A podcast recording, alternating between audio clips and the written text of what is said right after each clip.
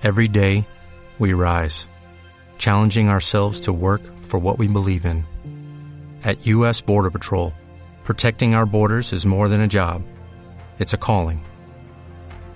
Agents answer the call, working together to keep our country and communities safe. If you're ready for a new mission, join U.S. Border Patrol and go beyond. Learn more at cbp.gov/careers. Bienvenidos a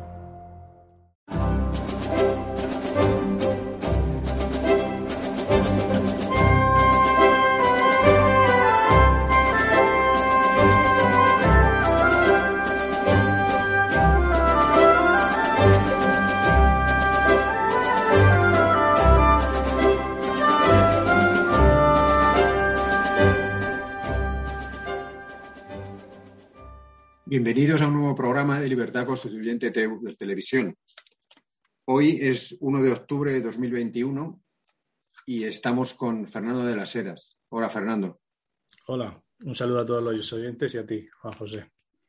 Pues hoy eh, vamos a dedicar el programa a comentar dos o tres noticias del país y del mundo, como venimos haciendo últimamente. Y la primera que hemos seleccionado está en la página 4 del País de hoy, 1 de octubre, y, y dice, un Bundestag mastodóntico que no deja de crecer. La ley electoral alemana garantiza la proporcionalidad aumentando los escaños que ya ascienden a 735.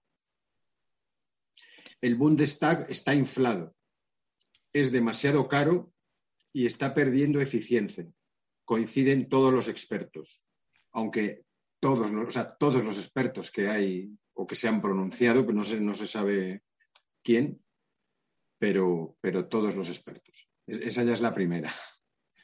Continúa el artículo. El motivo, hay demasiados diputados.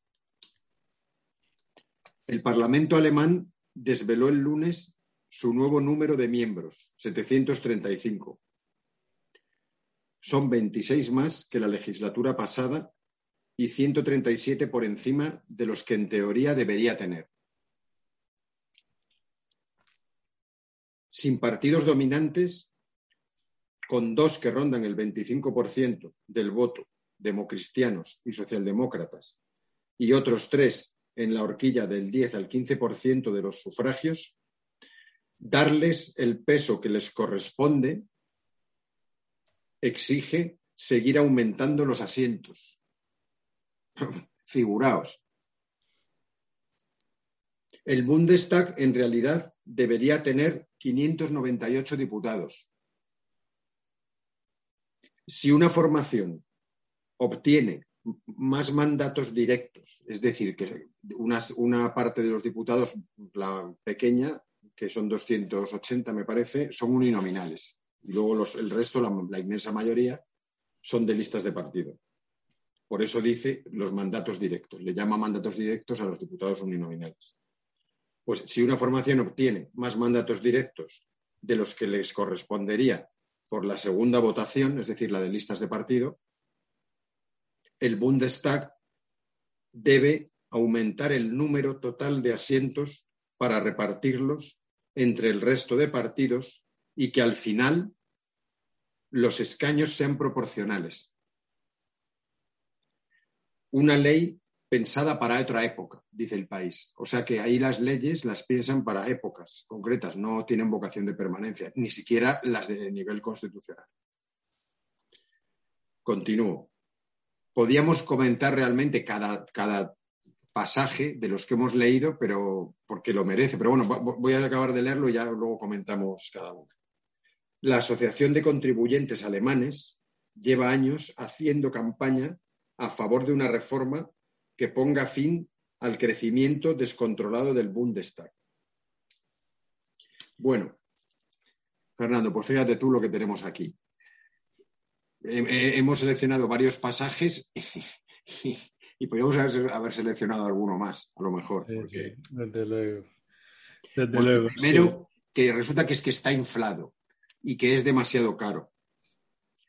O sea, que aquí el problema de, un Parlamento, eh, para que se considere tal, no es que sea eh, eh, un, grupo de representantes de la nación, sino lo que importa es el número. O sea, ellos está inflado. O sea, que aquí hay un objetivo en Alemania y, en todas las partidocracias europeas de que tiene que haber por esto un número concreto de diputados, porque que sean representantes de la población, eso, da lo mismo. Eso, no les preocupa. Y también les preocupa el coste. como si el coste de, de más de 50 diputados más o menos fuera relevante para, para un país, cuando, es la base del sistema político. Es que es, completamente, está desenfocado desde el principio, o sea, no, analizan lo importante del Parlamento, la representación, sino lo que analizan es lo que cuesta, que es absolutamente irrelevante lo que cuesten los diputados, y, y, que el número que sea, bueno, no, porque son muchos, 800, por lo visto. Bueno, eh, el Parlamento alemán eh, va variando el número de diputados porque tiene dos tipos de diputados. Como hemos dicho, 280 o 300 uninominales y unos 400 y pico, que es variable, de listas de partido. ¿Qué pasa con el efecto de mezclar el, el sistema uninominal con el sistema proporcional? Pues, pues, que eh, anulan totalmente la parte de los diputados uninominales, dan igual, es como si no los tuvieran. Es simplemente un, engaño, es propaganda. Porque entonces, y, ahora esto me viene una segunda pregunta, ¿por qué hacen esto? O sea, ¿por qué tienen un, diputados de listas de partidos si, si según los, los, los que han creado el régimen alemán, eso ya es representativo? ¿por qué crean el otro tipo de diputado? Porque piensan que son más representativos. Si, da igual, si el hecho de que tengan ahí 300 de esos quedan anulados por los demás, porque además, al existir ya una partidocracia y la inmensa mayoría de diputados ser de partido, los otros que quedan al final también van a ser de partido porque si no, no, no van a. El propio sistema estatal de partidocracia va a impedir que candidatos libres realmente se pudieran presentar porque no les van a conocer, porque, porque la representación uninominal, vamos a ver, la única representación que es la uninominal, es la única posible, exige una serie de, presupuestos, de requisitos anteriores.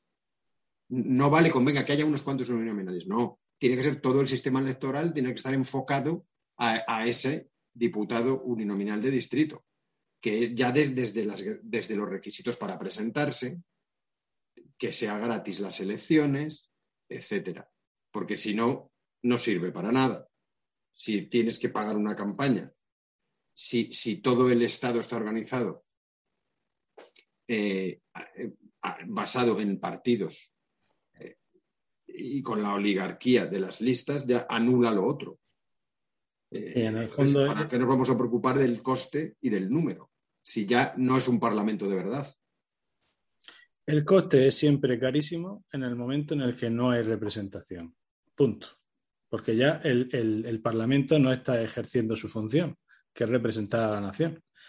Cada, diputado de distrito a su circunscripción.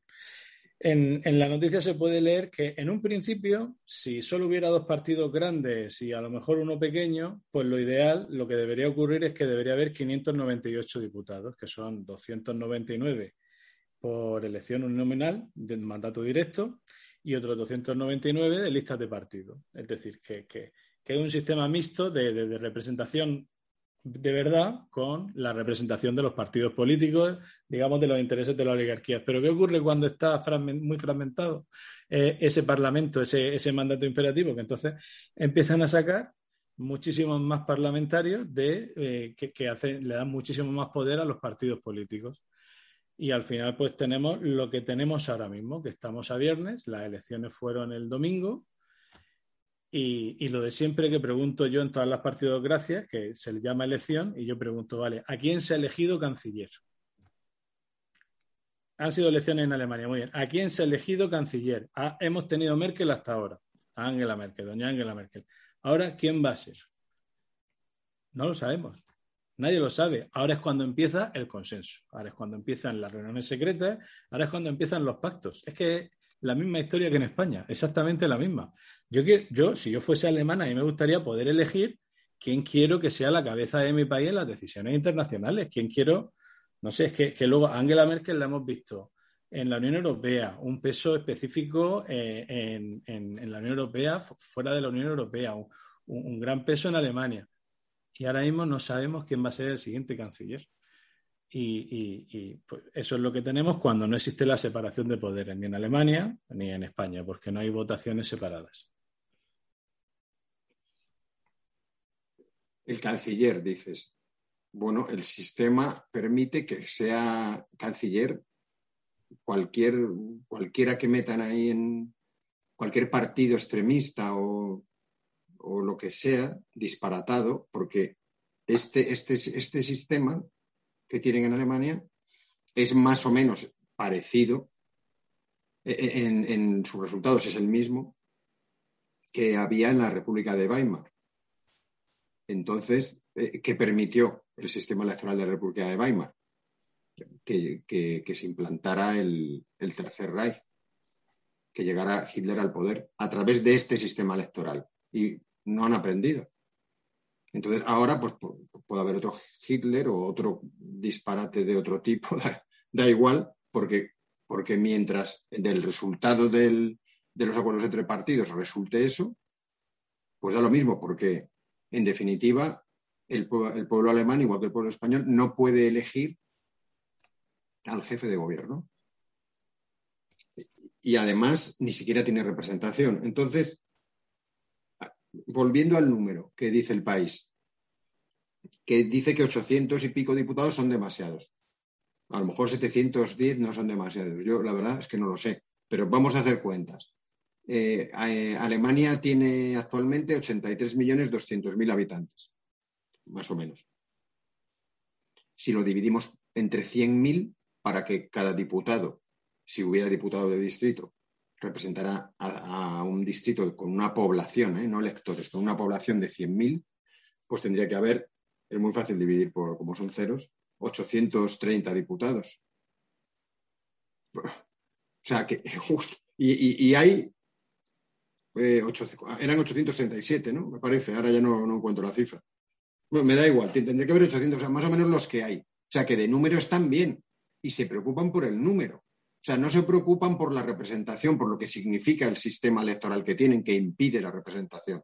No es que sean un poco peor o no, no, no, no. Es que es, es una asquerosidad. O sea, es, algo que mm, impide la más mínima representación. Estos diputados no representan a nadie.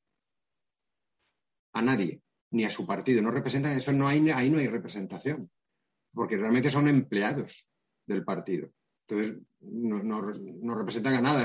Podían ir, que, han salido seis partidos, podían ir seis personas al Parlamento alemán, que cada uno tenga su, porcentaje de proporción y los demás sobran. porque los demás eran ayudantes en todo caso, y los ayudantes ya, para eso no hace falta que sean diputados, a los, a los, a los ayudantes y a los asesores se les contrata. Pueden ser empleados o funcionarios. Entonces, de hecho, es que son empleados porque les podemos poner el nombre que queramos a las cosas, pero las cosas son lo, que son. Y los empleados y los diputados de lista de partido son empleados de los partidos. Les puedes llamar diputados o senadores, da lo mismo. Son empleados de los partidos. Entonces, ellos les preocupa el coste y el número. O sea, aquí se trata de estar distrayendo, mareando la perdiz para que no se hable del, meollo central, de la partidocracia europea, que es un desastre. Entonces, eh, eh, eh, encima el país dice el, número de diputados que debería haber. O sea, que son, ha dicho aquí, 598. O sea, que 598 está bien, 830 está mal. Pues no, debería haber 830. Y todos por distritos uninominales y con un sistema de requisitos para presentarse apropiado, con campañas gratis, para que cualquier eh, ciudadano se pueda presentar y, sus, conciudadanos le puedan elegir.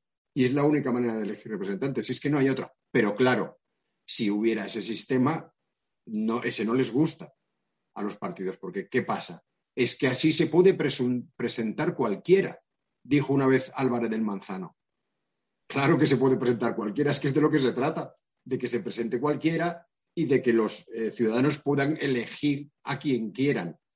Y por supuesto, eh, es que si, hubiera un sistema electoral con representación uninominal, eh, se presentaría cualquiera, pero los ciudadanos no elegirían a cualquiera.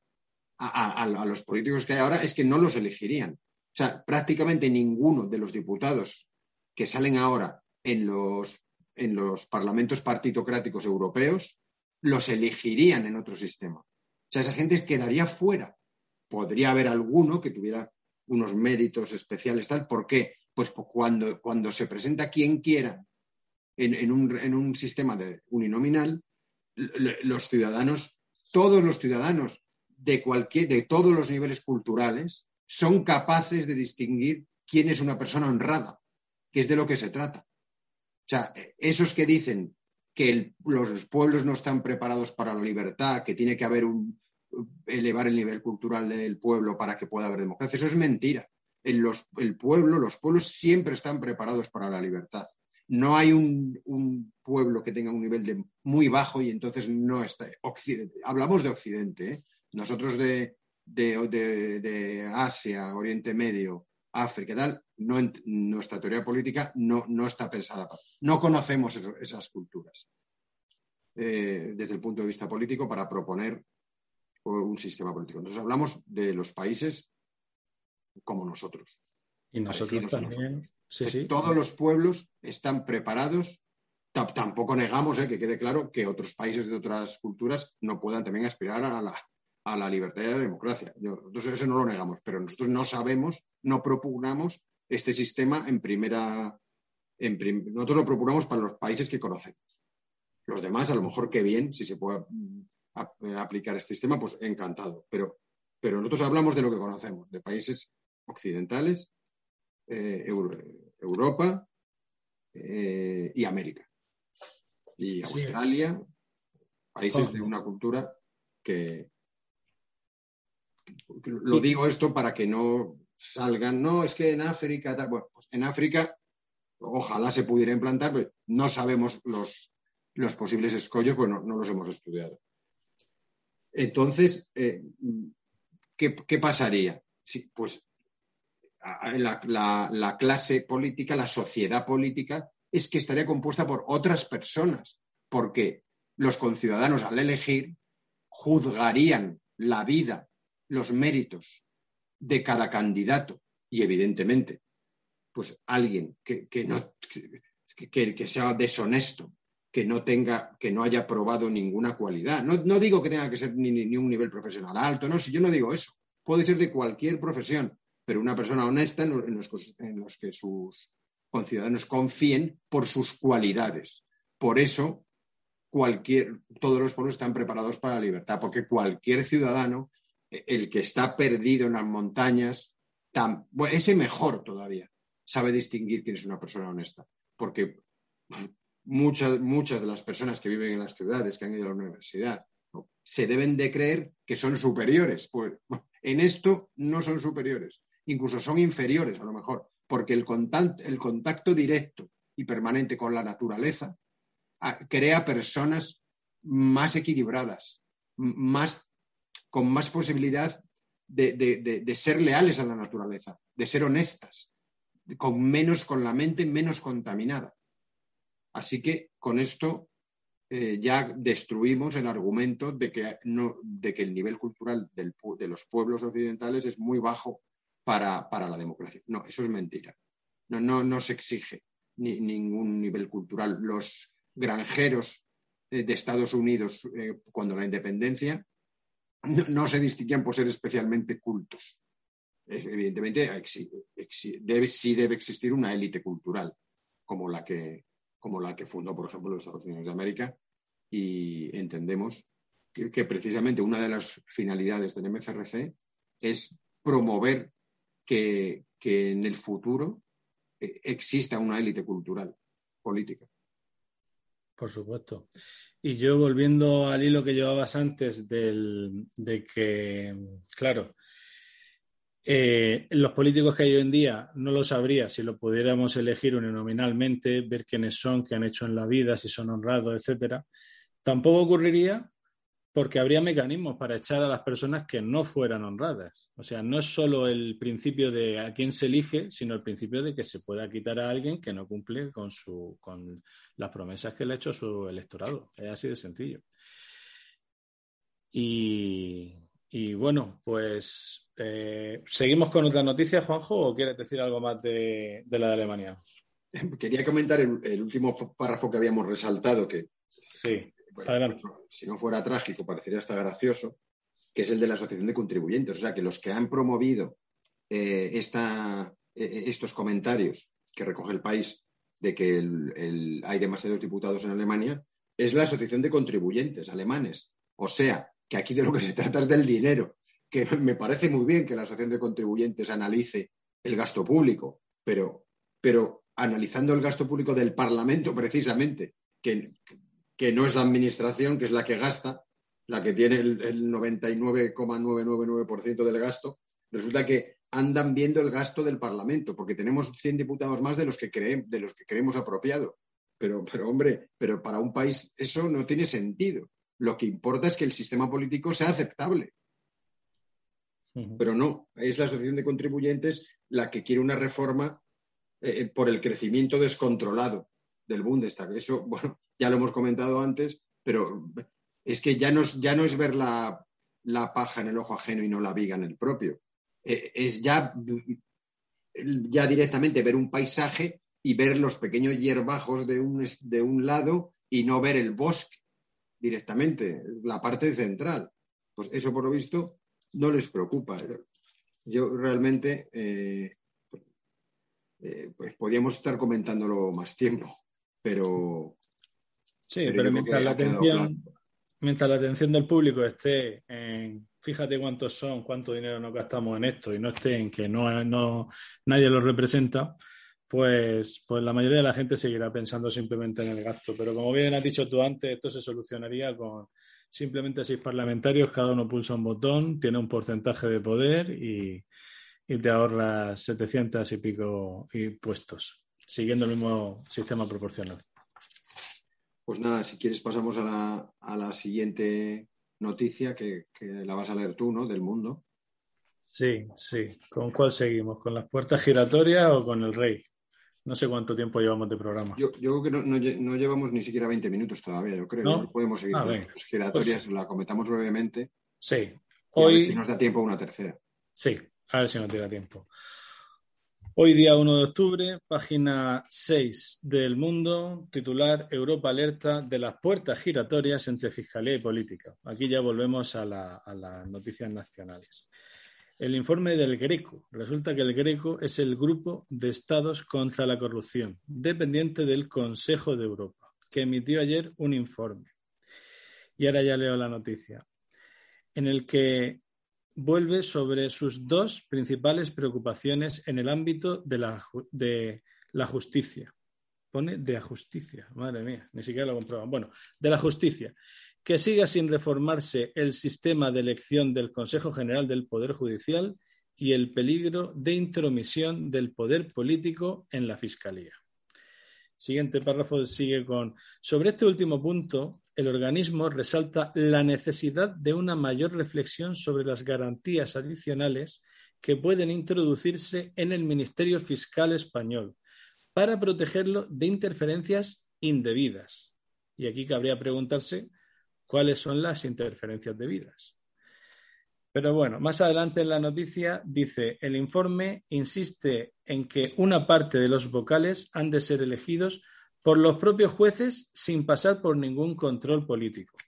O sea que, por un lado dice que está totalmente controlado por el poder político, pero ahora dice que, que sean los propios jueces, no como decimos nosotros, que sea todo el mundo judicial con procuradores, eh, administrativos de justicia, secretarios judiciales, etcétera. Bueno, y luego al final de la noticia ya sigue con el Consejo General del Poder Judicial y dice, dado el amplio margen de discrecionalidad con que cuenta el Consejo General del Poder Judicial para el nombramiento de los puestos superiores de la Judicatura, la cuestión de su composición parece de importancia primordial. O sea que el propio Greco, dependiente del Consejo de Europa, habla del enorme poder que tiene el Consejo General del Poder Judicial, pues como ya sabemos, para los ascensos, los expedientar, dirigir, dirigir al, al llamado Poder Judicial. Juanjo, ¿qué te parece esta noticia sobre las puertas giratorias? Bueno, lo primero que me ha llamado la atención de la noticia, más que de las puertas giratorias, que lo comentaremos, es, bueno, como empieza hablando de la Fiscalía, ya empezando por ahí, la Fiscalía actualmente está eh, en manos del Gobierno. Depende del Gobierno, como bien dijo hace poco el presidente del Gobierno. Y, no debería. O sea, si, hay separación de poderes, la Fiscalía debería estar incardinada dentro del Consejo de Justicia. Eh, la carrera judicial y fiscal debería ser una sola carrera judicial y fiscal. Ahora están separadas aunque las oposiciones sean iguales y tal, pero las carreras están separadas y los principios en los que se basa cada una son totalmente diferentes. O sea, la, Fiscalía no actúa de acuerdo a un principio de independencia, sino de unidad de actuación y de dependencia jerárquica. Bueno, pues esto ya es algo que, es un mecanismo para que el gobierno eh, pueda manipular la justicia, porque la Fiscalía cuya finalidad es defender los intereses de los ciudadanos y promover la acción de los tribunales, pues no necesita dependencia jerárquica. ¿Por qué los fiscales tienen que vender jerárquicamente unos de otros? Un fiscal no necesita un jefe. Bueno, pues en, el sistema español la fiscalía tiene una relación jerárquica. Todo fiscal tiene un jefe. Ah, y la cúspide es el fiscal general del Estado, que tiene un jefe, que es eh, el presidente del gobierno y el ministro de Justicia. Entonces, esto nos dirán, eh, como la República Constitucional que, proponemos eh, tiene similitudes con la República Constitucional de Estados Unidos, porque, pero claro, esta es una república arcaica, con muchas cosas que mejorar. para eso, en teoría pura de la República Constitucional, García Trevijano establece estas novedades que, que, caracterizarían a una república constitucional moderna, que lo de que la diferencia de una república constitucional arcaica como la americana. Pues bien, nos dirán, es que en Estados Unidos al fiscal general del Estado lo elige el presidente. Sí, pero es que en Estados Unidos el fiscal general del Estado es eh, como un abogado del presidente. No, no, no, no, tiene las mismas competencias que el fiscal general del Estado en España. Eh, además, eh, es, el ministro de Justicia el fiscal general del Estado en Estados Unidos, dirige el Departamento de Justicia, dirige la Policía Federal, el FBI, o sea, la investigación de, los, de los delitos. Pero, ¿cuál es la enorme diferencia respecto al sistema español? Que los fiscales, todos los demás fiscales que existen en Estados Unidos, ninguno, ninguno depende jerárquicamente del fiscal general del Estado. Todos son elegidos en su estado y en su distrito por los ciudadanos. la diferencia es muy apreciable. ¿Por, qué nosotros consideramos que en un sistema de derecho continental europeo, basado en códigos, no se, no se debe elegir a los fiscales de distrito y de, de cada territorio por los ciudadanos? Pues porque el derecho es técnico y es necesario que esté eh, ejercido por profesionales del derecho eh, concreto. En cambio, en Estados Unidos, en los países anglosajones, el derecho es consuetudinario, se basa en nada más que en la jurisprudencia y entonces es posible que el grado de tecnificación es mucho más bajo y, eso hace posible que los ciudadanos elijan a los fiscales de distrito y, de cada estado. Solo al fiscal general federal lo elige el presidente de Estados Unidos. Pero los demás fiscales son independientes, no tienen jefe. Entonces, eso no deberíamos olvidarlo. Y, efectivamente, es que un fiscal no necesita jefe, como, hemos dicho antes. O sea, eh, su actuación se fiscalizaría, se controlaría por vía de recurso, como las resoluciones de los jueces. O sea, no es necesario que, que, ¿por qué tiene que haber un jefe que le diga tú haz esto a un fiscal, como pasa ahora? Pero es totalmente absurdo. Entonces, eso ya respecto de la fiscalía. Y, sobre lo que decía la noticia respecto a que, se me ha olvidado, Fernando. Consejo General del Poder Judicial. Ah, sí, sí. Respecto al, Consejo General del Poder Judicial, pues claro, o sea, está nombrado por, por los partidos políticos y, por supuesto, incide directamente en el nombramiento de los magistrados. Ya a partir de los presidentes de sala en las audiencias provinciales, ya hay una influencia directa. De forma que un, juez de, carrera que, ingrese en la carrera judicial, pues si no se mete, digamos, en politiqueos, pues se queda en la audiencia provincial y no de presidente de sala. Eso es lo normal. Entonces, todos los presidentes de sala de las audiencias provinciales, por supuesto, todos los magistrados de los tribunales superiores de justicia y del Tribunal Supremo, y del, pues están mediatizados los nombramientos por el Consejo General del Poder Judicial. Por eso, y sobre todo, las salas que más le interesan a los políticos, la segunda de lo penal y la tercera de lo contencioso administrativo. Porque en la primera, que es de lo civil y mercantil, bueno, y se ve la diferencia, ¿eh? porque según nos han dicho unos cuantos abogados, pues, se funciona bastante mejor. En cuanto a la sala de lo penal, ¿por qué los partidos políticos quieren mediatizar sobre todo la, sala segunda de lo penal del Tribunal Supremo de, la Audiencia Nacional y de los Tribunales Superiores de Justicia. porque son los que les van a juzgar a ellos cuando cometen delitos, que los cometen bastante frecuentemente. Y, además, eh, no solo el Consejo General del Poder Judicial, porque mm, si no recuerdo mal, no sé si un 30% de los magistrados, de todos de los, todos los magistrados de los tribunales superiores de justicia de las comunidades autónomas, participa en su elección las asambleas legislativas de las comunidades autónomas. No solo es el Consejo General del Poder Judicial. O sea que las propias asambleas legislativas autonómicas proponen, creo que se proponen una terna al Consejo y el Consejo tiene que elegir de esa terna. Eh, o sea, el 30% de los magistrados se eligen entre una terna propuesta por la Asamblea Legislativa. Eh, eso, para que los, oyentes lo recuerden, por si algunos no lo saben, todavía eh, fuerza y lastra más el peso de la partidocracia, que de eso nunca se habla, y es muy importante. Entonces, pues, está muy es muy fácil. ¿Qué, tiene que haber? Pues un Consejo de Justicia elegido por todo el mundo jurídico. Así se evita el, corporativismo de la carrera judicial, porque si, si se eligiera el presidente del Consejo General del Poder Judicial por la carrera judicial, pues hombre, habría un corporativismo cerrado. Quizá fuera mejor que el sistema que hay ahora, no lo sé, pero, pero ahí sí hay un corporativismo cerrado y eso eh, no es deseable. Para evitar esto, todo el mundo jurídico, que es el que está en contacto con la justicia, no pueden ser todos los ciudadanos, porque la, mayoría de los ciudadanos no tenemos ni idea de, tal magistrado, si es bueno, si es competente, no, los conocemos. Pero en el mundo jurídico, formado por abogados, eh, carrera judicial, carrera fiscal, eh, todos los cuerpos eh, de funcionarios de la Administración de Justicia, profesores de Derecho de las universidades y, notarios, registradores, se igual se me olvida alguna profesión, pues esos sí, en conjunto, podrían elegir al presidente del Consejo de Justicia, solo al presidente, no hace falta que se elijan a los consejeros. Los consejeros son una serie de asesores del presidente. Es muy importante, además, recordar que, en teoría pura de la República las elecciones de todo tipo, tanto las de diputados como las del presidente del Consejo de Gobierno, como las del presidente del Consejo de Justicia, son uninominales.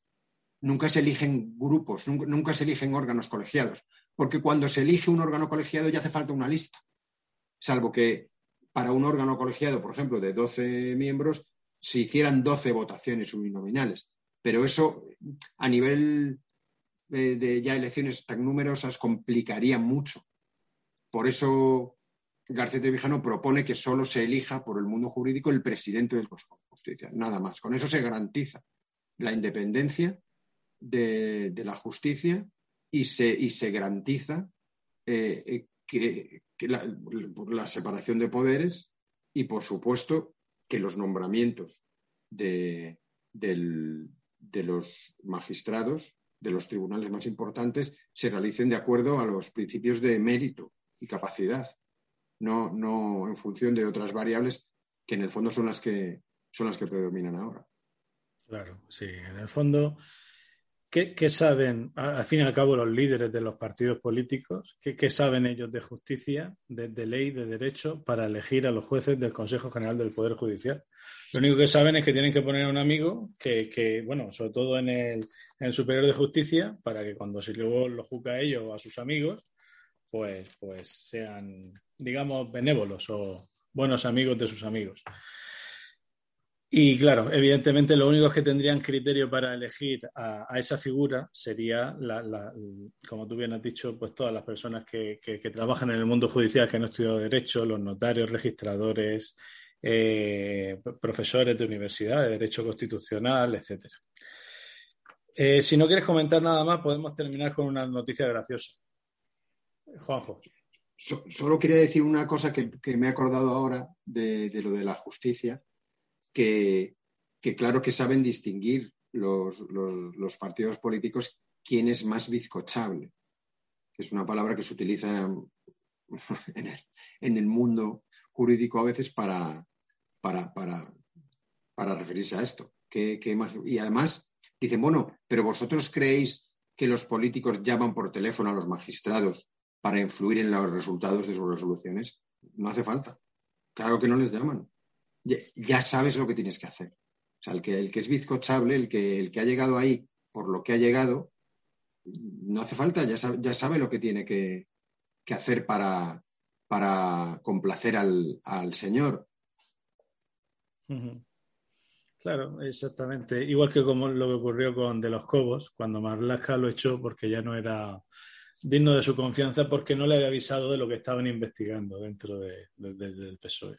Claro, como, como, si un, como si un mando de la Guardia Civil que, que, Pérez de los Cobos lo que tenía es, un, nivel de, su, nivel, su mando era a nivel provincial eh, de la provincia de Madrid, dependiera directamente del ministro. Pues tiene hay muchos cargos intermedios entre, entre un coronel jefe de una provincia de la Guardia Civil y el ministro. O sea, hay, hay, generales, hay varias líneas de, mando de generales por encima.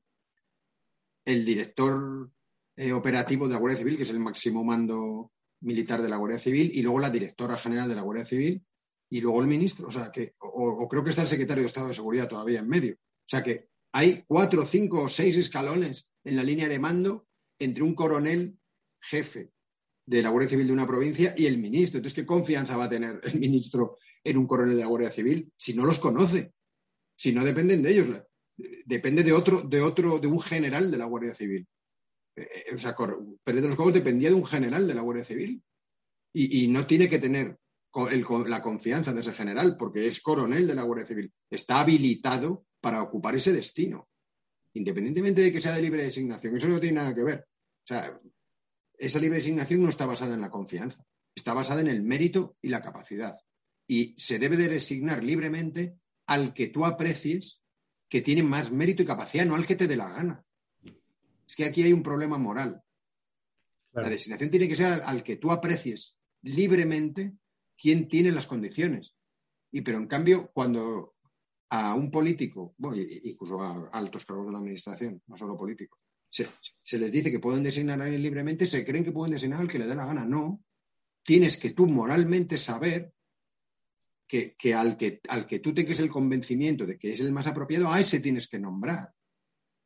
Esa es la diferencia. O sea, es un problema moral el que tenemos.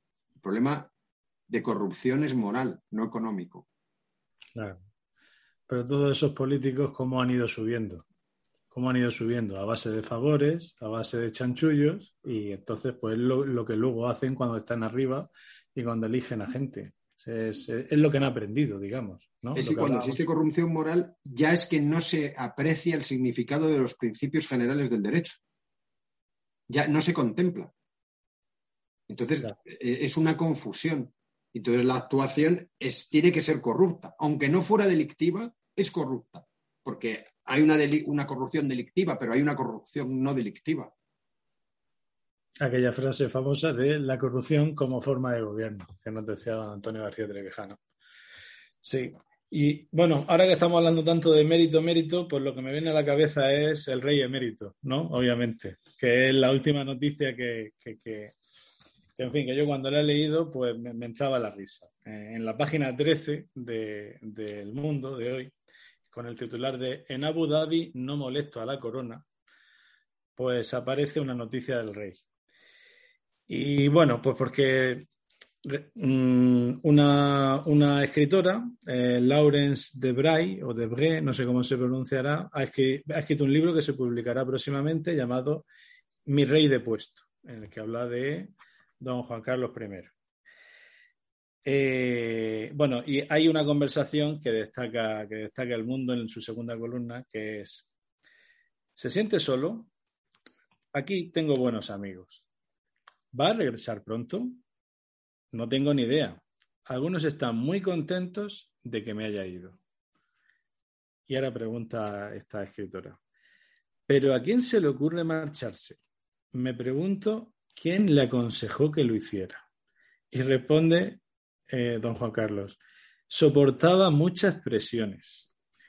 Y, yo cuando escucho estas cosas a mí me, da la risa, Juanjo, porque soportaba muchas presiones. Vamos a ver, tienes presuntos eh, negocios irregulares por 65 millones de euros, te están investigando, qué hay comisiones, cuánto dinero tienen en paraísos fiscales.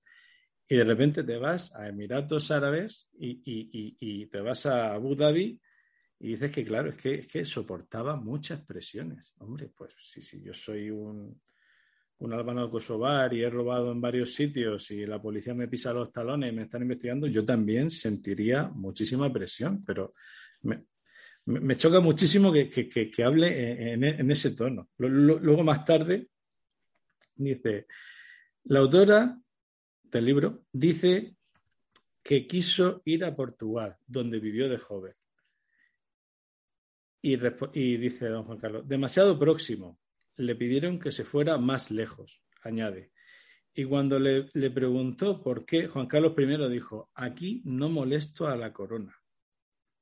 Entonces, el antiguo rey, ¿no? rey emérito, como lo llama todo el mundo, don Juan Carlos está en Abu Dhabi para no molestar a la corona. Porque aquí es que soportaba muchas presiones. en vez de decir, que lo que está claro, ¿no? Que ha huido de la justicia. ¿Por qué a Puigdemont continuamente se dice que ha huido de la justicia española y, de, del antiguo rey Juan Carlos no se habla de eso? Yo no sé cómo lo ves tú, Juanjo, pero yo es que a mí esta noticia hasta me entraba la risa. Precisamente me venía a la cabeza que, estas noticias ahora las redactan en el mundo, en el país, en el ABC, en todo, en la razón, en todos los periódicos, eh, los mismos que antes adulaban a Juan Carlos eh, ahora le llaman, incluso en las portadas de los periódicos nacionales, el emérito. Salió un día, que es una falta de respeto, el emérito. Ya, llámale por su nombre Juan Carlos I, don Juan Carlos, Juan Carlos de Borbón. Pero ¿por qué no hay, no hay que rebajarle los títulos a nadie si los tiene? Y los, ni el don, ni el señor, como el emérito. O sea, antes le, has estado durante décadas eh, haciendo genuflexiones, que hay cantidad de, de periodistas que deben de tener lumbago ahora, y ahora le, faltan el respeto, le llaman el emérito, es incomprensible. Bueno, no, es comprensible. igual que, que, en la Revolución Francesa, los, que, los que quisieron tapar la huida en la Asamblea Nacional de Luis XVI, los diputados que taparon la huida, que mintieron a los franceses diciendo que Luis XVI se había, había sido raptado, cuando en realidad había, huido, eh, esos mismos son los que luego votaron a favor de guillotinarlo. Y los que no quisieron haber, tapar esa, esa mentira, bueno, no tapar esa mentira, sino mentir, construir una mentira en la Asamblea Nacional para negarle a la población el, hecho, el conocimiento de que el rey se, se había fugado, esos son, o sea, es porque lo normal parecería al revés, ¿no? Que los que mintieron para proteger al, rey luego no hubieran querido guillotinarle, pero no, no, no. Los que mintieron para proteger al rey son los que luego le quisieron guillotinar y los que no querían mentir votaron por no, por no aplicarle la pena de muerte. O sea, fijaros lo que eso nos dice. Ahora se refleja aquí como los que le faltan el respeto a, a Juan Carlos, llamándole el emérito despectivamente, cuando ese yo realmente en el BOE no sé si ha salido lo de la palabra emérito alguna vez. Yo creo que no tiene un nombramiento de rey emérito, que es algo social. Yo la verdad es que no lo sé, pero me suena que no. eh, ahora son los que más los que le atacan. Antes le hacían la pelota. Eh, y, efectivamente sí, está en Abu Dhabi que tiene amigos, incluso tiene, yo creo que tiene hermanos, porque algunos de los eh, monarcas de, las de países árabes dice que eso les llama hermanos. Entonces le molesta a la corona este Juan Carlos. Yo pensaba, o sea, que no se ha ido porque beneficia a su hijo, ha hecho algo que perjudica a su hijo o que beneficia a su hijo. Ahí está la clave. Si dice que me voy porque molesta a la corona, mm, es que se supone que, que, si no la molesta a la corona, es que la, eh, lo hace por la corona, ¿no? Porque ya, ya que es Juan Carlos I, se, entiende que lo que quiere, que él quiere mm, actuar en favor de la corona española, ya que él la ha ostentado. Pero luego dice que entonces si haces algo que es bueno para la corona, que, es bueno para la monarquía, ¿por, ¿por, qué dices que hay algunos que están muy, que están muy contentos que, que, esté fuera? Sería al revés, porque él, habla de esos que están contentos de que él esté fuera como si estuvieran en contra de la monarquía, se, se trasluce, ¿no? Pero luego a la vez dice que si él está, molesta a la corona. o está diciendo cosas, está diciendo dos cosas y parecen contradictorias. Sí, huye para beneficiar a la corona, ¿no? Hombre, no en principio no podemos saber si ha huido o si le han dicho vete o si es una decisión del Estado. Porque si fuera una decisión del Estado, no sería una huida, aunque hubiera sido para eludir un proceso judicial o un escándalo. O sea, en el fondo, no, es que no lo sabemos, pero lo que sí sabemos es que analizando las palabras de Juan Carlos, son contradictorias. Eso es lo que a mí me llama más la atención. Y luego pues lo de Portugal, no sé si tenemos tiempo porque llevamos mucho, igual llevamos 40 minutos. Pero bueno, como última, aparte de que tú quieras decir algo más, eh, me llama la atención también lo de Portugal, que es porque fue donde vivió desde, desde que llegaron allí poco tiempo después de nacer Juan Carlos, que nació en Roma, creo que en 1938, me suena, y, quizá llegaron a Portugal quizá después de la Segunda Guerra Mundial o, durante, no, no, lo sé, a Estoril. Y, bueno, me, hacía, me llamaba la atención lo de Portugal porque ahí precisamente, eh, como la, la familia de don Juan de Borbón, del padre de Juan Carlos, no vivía con grandes lujos, no tenían recursos, vivían en una Villa Giralda, se llamaba la, pues en, una casa buena y tal, pero bueno, eh, no era como vivir cuando eran reinantes y no tenía muchos recursos, les tenían que, mantener eh, un grupo de, nobles españoles. Bueno, y resulta que, que no, Perdón, perdonar, que creo que tengo que enchufar aquí un aparato que estaba desenchufado, pero bueno, no pasa nada. Que resulta que ahí, mm, según nos contaba también eh, don Antonio García Trevijano, ahí nació en ese ambiente de, relativa escasez para una familia de ese nivel social, ahí nació el miedo de Juan Carlos a, no tener eh, fortuna, a no tener riqueza, para que, le pudiera permitir mantener el nivel adecuado que él consideraba a una familia de su estirpe. Y de ahí, y ese es el origen de la búsqueda de, recursos eh, por, parte, por parte de don Juan Carlos, eh, como, cuenta, como cuenta Antonio García Trevijano. Así que volver a Portugal quizá no le recuerda los años más felices de su vida, sino años amargos. Bueno, sí, y a lo mejor también le puede recordar que existe el euroorden, ¿no? Y que si, y que si lo investigan judicialmente y lo requieren, lo pueden traer para acá, mientras que Emiratos Árabes, pues seguramente no, no. Eso también puede tener algo que ver en lo de estar cerca o estar lejos. Si quieres, leo un último párrafo que también me ha, me ha... Debray dice, la escritora esta, camina con ayuda de muletas y pasea su silueta adelgazada de paria en una casa sin pretensiones, al borde del mar, fría y quiche. A su juicio, opuesto al estereotipo de rey, encarna el antimonarca, el que no está aplastado por el peso de la corona. No está aplastado por el peso de la corona. Me ha, gustado la frase esta, porque ahora mismo hay gente aplastada por el precio de la luz, hay gente que está aplastada por el paro, hay gente que está aplastada, pero él pues no está aplastado por el peso de la corona porque no rinde cuentas de lo que ha hecho ahora que ya no es inviolable. Sí, sí, eso, eso es así.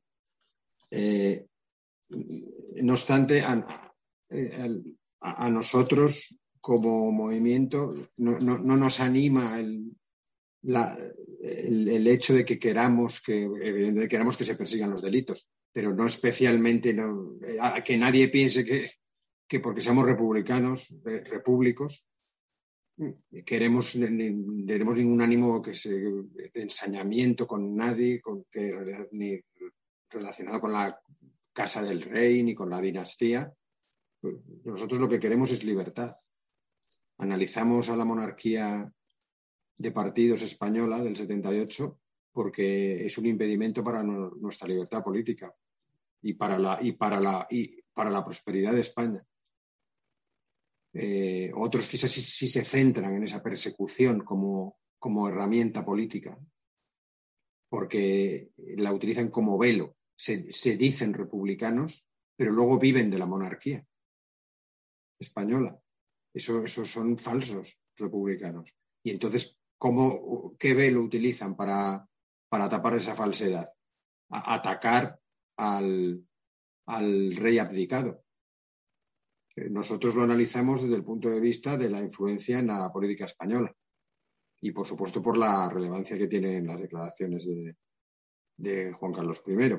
Y sobre todo lo que a mí me llama la atención, esa contradicción entre, entre las dos cosas que ha dicho y, que, y, que, no son compatibles una con otra. Pues sí, un antiguo rey que molesta al nuevo rey con su presencia. Pues muy bien, Juanjo. Yo creo que ya hemos cumplido con el cometido del programa.